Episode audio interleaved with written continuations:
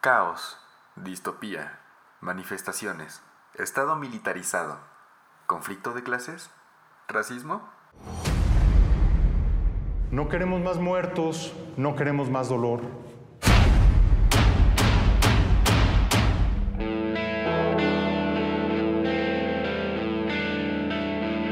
De la mano del director mexicano Michel Franco, encontramos Nuevo Orden, escrita y dirigida por el mismo Franco. Con este metraje nos lleva con su ficción a una ciudad de México contemporánea, con los mismos problemas que se encuentran en nuestra realidad.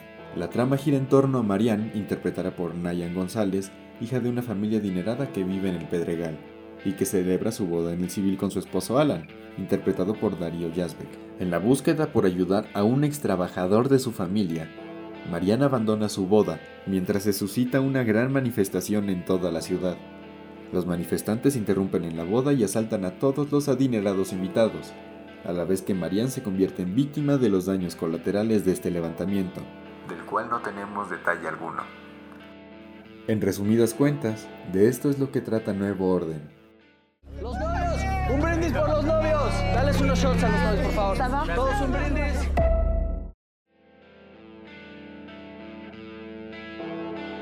Ahora bien, el fenómeno que experimentó esta cinta antes de su estreno resulta crucial al análisis, pues tras haber obtenido el León de Plata en los premios del Festival de Cine de Venecia, Michel Franco fue entrevistado en numerosas ocasiones y por medios distintos. Los temas centrales son la desigualdad social. Ese es el mal de nuestro país y de todo el mundo. La película no es partidista, pero sí habla de los temas centrales que ocupan la agenda de nuestro país señaló para Forbes México. Precisamente fueron los comentarios del director los que crearon un sesgo en la audiencia, y no se pudo ver la película desde el desconocimiento. La mayoría de críticas negativas hacia la película fueron de críticos mexicanos, y casi la totalidad de estas fueron acusando al metraje por defender a la denominada clase alta y señalándola como promotora del racismo a la inversa, por, supuestamente, victimizar a los blancos y ricos, sugiriendo que los villanos son los morenos y empobrecidos.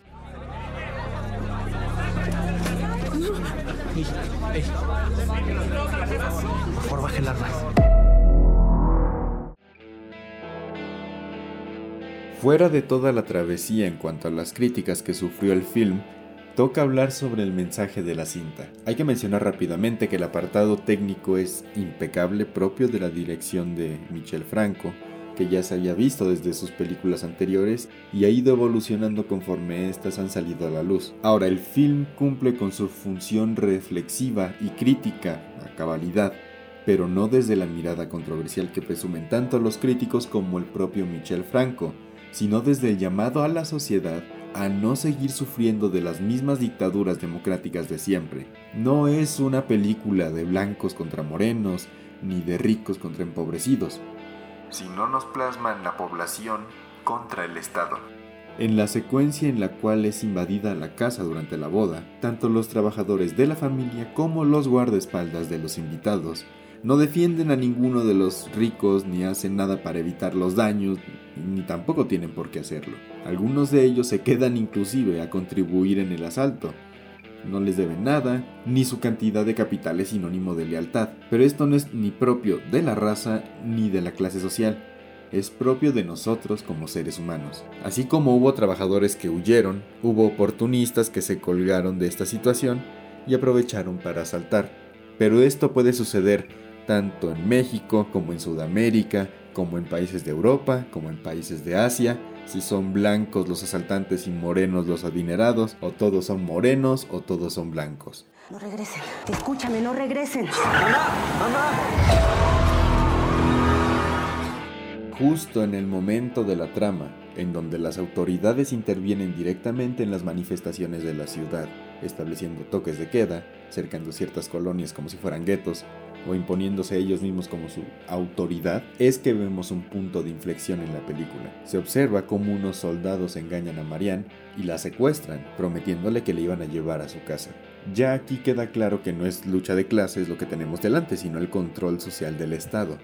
Reforzando esto, las escenas de crueldad y violencia de la película ocurren contra los adinerados y contra los sectores populares, satirizando la manifestación con numerosos simbolismos religiosos. Por ejemplo, a Marianne la vemos como una virgen, como una mártir por intentar ayudar al desprotegido. El hijo de una de sus trabajadoras, quien ayuda a Mariana a escapar, es representado como una figura guía entre el pueblo y los ricos, y demás peculiaridades que ya rayan en lo explícito como figuras paganas pintadas explícitamente en las casas. Y no es descabellado pensar que Franco utilizó su cercanía con las creencias religiosas para apoyar la crítica de su metraje, resultando así en la inocencia del pueblo que ya está asustado de por sí por las manifestaciones frente a la dictadura y aprovechamiento del Estado. Necesito salir al hospital. No puede salir de su casa, señor. Regrese a su casa.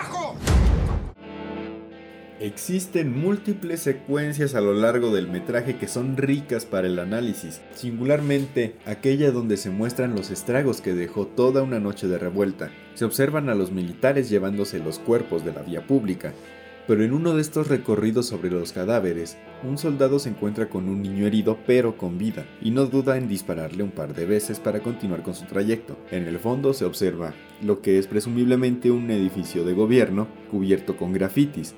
Si bien nunca se aclara por qué se manifiestan, no es tan relevante la razón por la que lo hacen, sino la consecuencia. Ante esto, Michel Franco juntó a varios de los grupos de protesta más grandes del país en uno solo. Entonces en esta escena se pueden observar tanto mensajes de feministas como mensajes exigiendo a los 43 de Ayotzinapa, como mensajes en contra de la impunidad, como grafitis que acusan al abuso de poder, entre otros.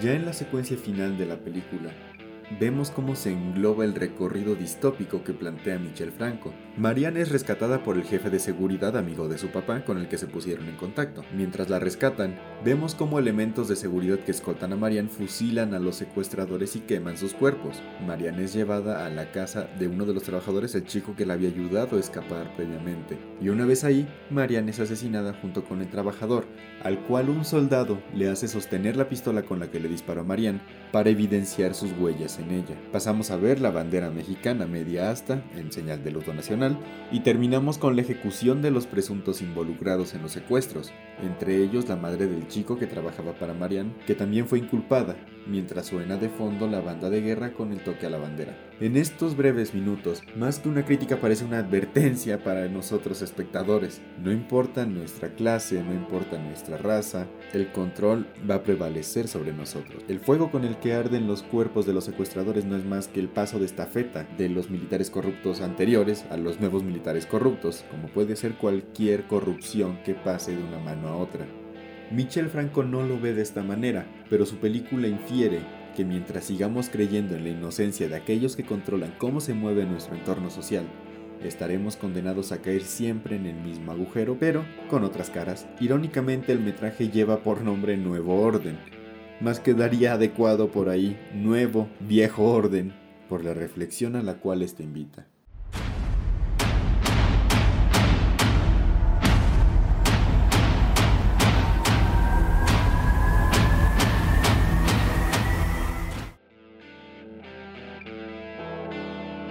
Me parece que volver a experimentar nuevo orden puede ser gratamente placentero y reflexivo. Estas películas se agradecen, porque en palabras de Michel Franco para crónica.com.mx, Nuevo orden no es el cine que quiere ver el propio México, más refiriéndose, me parece, a la reducción mercantilista que han sufrido las películas mexicanas, repitiendo fórmulas de comedias desechables y sin valor alguno a la sociedad. Posiblemente fueron las críticas lo suficientemente duras para quitarle la posibilidad a Nuevo Orden de tener alguna nominación a un premio de la Academia, por ejemplo. Pero sin este éxito mediático de películas como Roma, Nuevo Orden queda como una muestra más de atrevimiento de los directores mexicanos en su misión de abrir los ojos de los que todavía no sabemos ver.